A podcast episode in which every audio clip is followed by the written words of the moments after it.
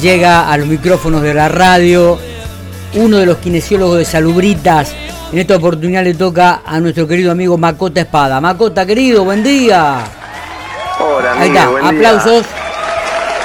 Era. Qué eso, eso, eso esperaba porque escuché el otro día el de Betty fue abrumador el recibimiento que le hicieron. Sí, eh, es verdad, es verdad. Eh, fue, fue muy muy notoria la diferencia que hacen eh, con de género. La verdad que fue muy notoria. Este, pero viste ahora que te pusimos toda la tribuna, aplausos. Está,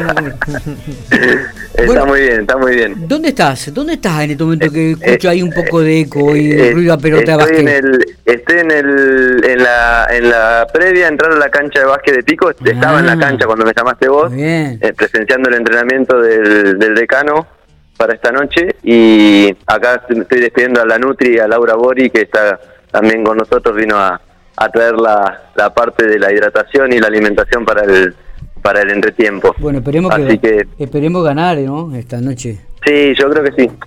Yo creo que sí. Esta noche Pico está muy enfocado y bueno, eh, es el, el, partido que necesitamos para para la seguilla que viene local eh, ganarlo claro. a, la mayoría en lo comenzar a ganar la mayor cantidad de partidos posible a ver si podemos estar entre los 10 mejores y clasificar a la, a la fase campeonato, ¿no? Obvio, obvio, sería sería ideal para esta primer eh, temporada en la liga sería algo muy muy loable para Pico, muy muy lindo, ¿no? Pero sería fantástico realmente. Bueno, Macota querido, ¿de qué vamos a hablar específicamente hoy en el día de hoy? ¿Cuál es la columna? eh, un poquito de tercera edad o, o pacientes gerontes. Vos decís tercera edad y todo empieza, levantan la vista y me miran a mí. Para,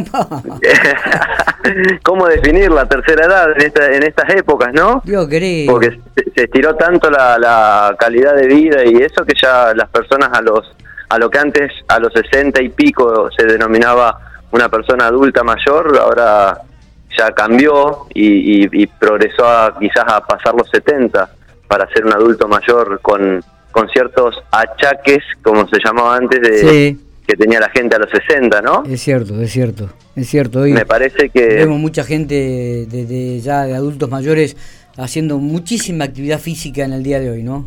Saliendo a caminar, en bicicleta, en las piletas, eh, mucha, mucha actividad, mucha actividad. Bueno, eh, a eso enfocaba con, con la columna de hoy, eh, hacer hincapié o hacer notar que, que, que, la prevalencia de, de la actividad física, del cuidado, de la distracción en cuanto a salir a caminar, darle, darle al cuerpo un espacio que quizás antes te hablo de, las generaciones pasadas, mis viejas, mi abuelo y eso, ni se les ocurría después del laburo ponerse un pantalón corto o algo cómodo y hacer actividad.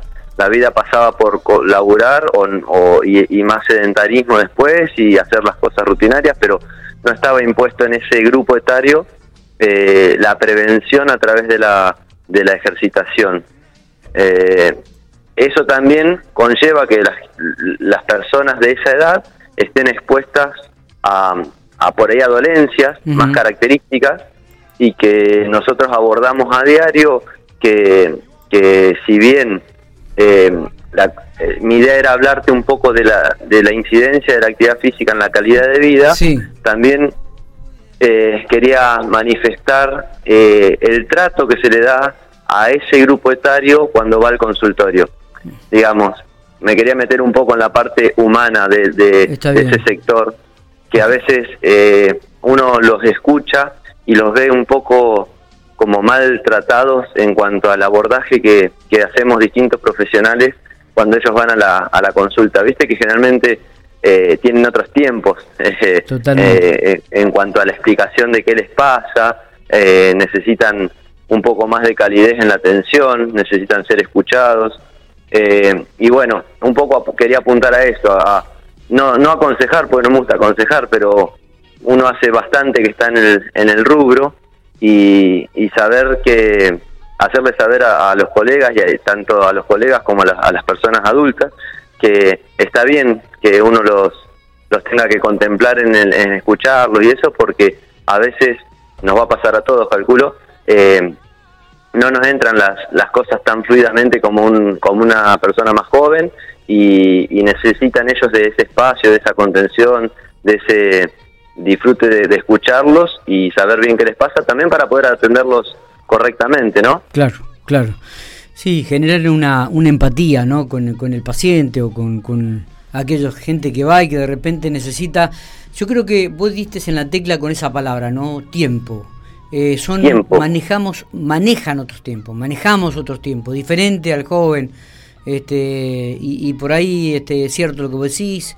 Eh, y, la explicación que sea mucho más concreta y precisa, eh, pero sé yo. Me parece bueno, eh, es bueno este tema para, para generar un poco de empatía y concientización en cuanto al trato con el paciente de adulto mayor. ¿eh? Está bueno, me gusta. me parece, Miguel, que, a ver, me pasa, me pasó no hace mucho, en esta semana, fue un adulto mayor a consultarme y, su desilusión de, de, lo que le, había, le venía pasando y las atenciones que había tenido, ya sea desde la respuesta de PAMI, desde la respuesta de los prestadores que lo vieron y demás, de, colegas, era, era de, verdad que era, eh, nada, era, era ponerte triste porque si el señor tenía una dolencia, no lo habían abordado con paciencia ni, ni, explicándole nada, estaba como una nebulosa, ¿viste? Cuando te mira una persona como pidiéndote ayuda de ver qué le va qué, cómo se lo vas a resolver o cómo le va, cuál es la respuesta que le vas a dar y demás. Eh, y eso me llevó a, pensar que, a ver, qué, mal estamos a veces en, en cuanto a, dedicarle tiempo al paciente, en dedicarle tiempo a ese tipo de paciente que la viene pasando mal porque su obra social lo deja medio descuidado en algunos aspectos, que, que no entendieron lo que le quiso decir el médico, no entendieron lo que le quiso decir el colega y, están como en una nebulosa y nada, por ahí tomarnos tiempo, todos vamos a llegar a grandes, eh, yo tengo mi vieja grande y también pasa eso, como que a veces va, viste, y, y se sienten como que salieron y no, no entendieron nada de lo que les pasó y es, es una situación fea. Entonces, hacer un poco de foco en eso, de más que hablar de, mi profesión en sí, hablar de del lado humano de los profesionales de la salud, de poder tener un poco de empatía con ese grupo etario y responder un poquito mejor ante las consultas, nada más. Me pareció un tema realmente muy, pero muy interesante, realmente, eh, este Macota, este de, la empatía, de la paciencia, de los tiempos.